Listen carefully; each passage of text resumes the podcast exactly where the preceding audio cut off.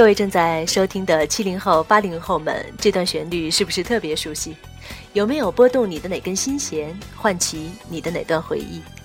没错，这就是当年风靡一时的日本电视剧《东京爱情故事》的主题曲。我是乐乐，这里是乐乐塔口秀。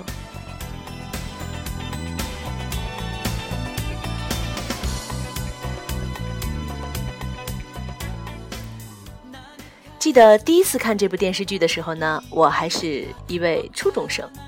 其实，到现在我对那个故事啊都记得非常非常的清楚。故事并不复杂，一个乡下傻小子丸治到东京发展，初进公司的时候呢，就遇到了热情开朗的女同事赤名丽香。丽香呢从小在海外长大，特别特别的开朗，而且那种爽朗的笑容极有感染力。感染了所有的同事，感染了他的上司，当然也感染了傻小子丸治。用现在的话来讲呢，丸治就是一位凤凰男啊，这简直就是凤凰男和海龟女的完美故事。也像所有的爱情故事一样，那丽香呢喜欢着丸治，而丸治呢却钟情于他的初恋李美。李美是一个非常非常保守的旧式女子。当然了，李美的心中也住着另外一位男子，那就是坏男孩三上。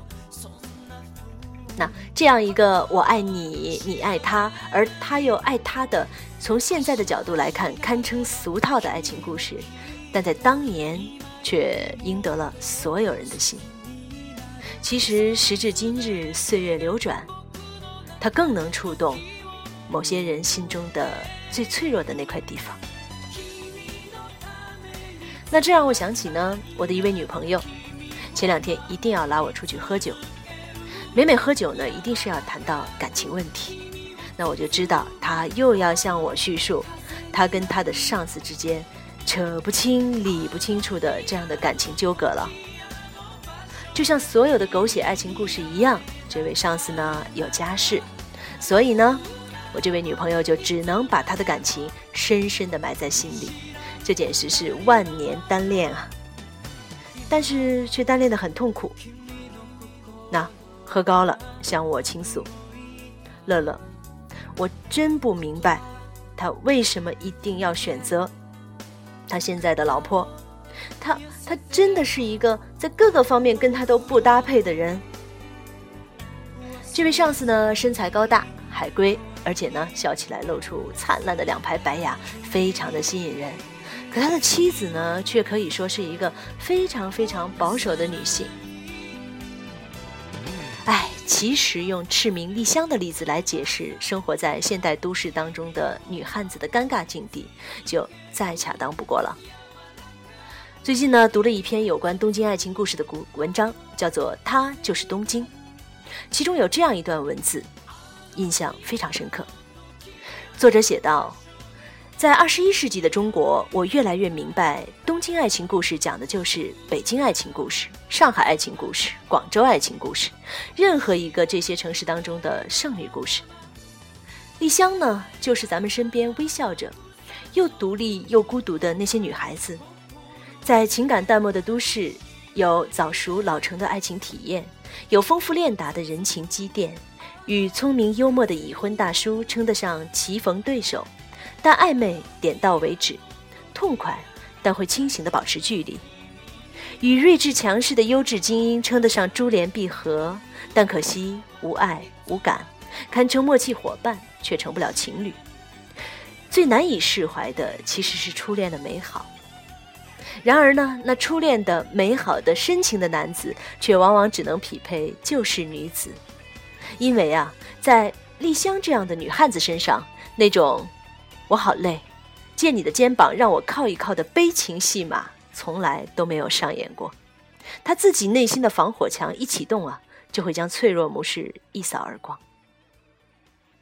那么朴实单纯的男人呢，会觉得你好坚强、好懂事，为你无懈可击的笑容升起敬意，却没有爱意。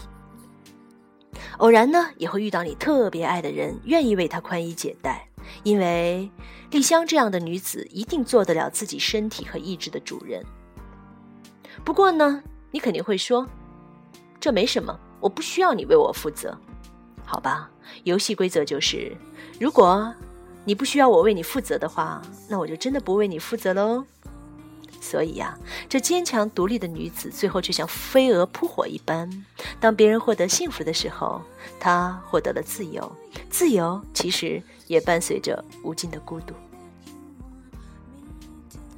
电视剧当中呢，坚强的丽香一直在微笑。她在天台上看着东京的晨曦，旁观着这世界的生机。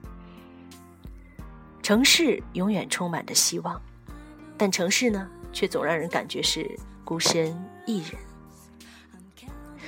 女朋友喝高了，我送她回家。我替她摆出牌阵，恋人之术。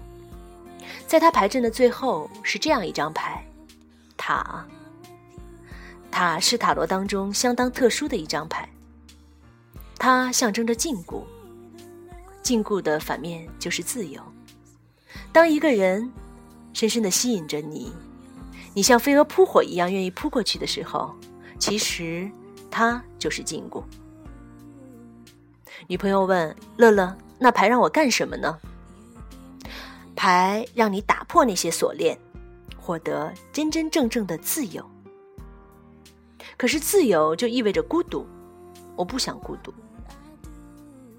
我对他说：“亲爱的，好好睡一觉。”明天早上的时候呢，你就又是那位坚强、勇敢、独立的女汉子。你呀，不需要任何人。总有一天，你会遇到能跟你一起奔跑的人，对不对？于是，他在我的安慰声当中睡着了。各位女汉子们，晚安。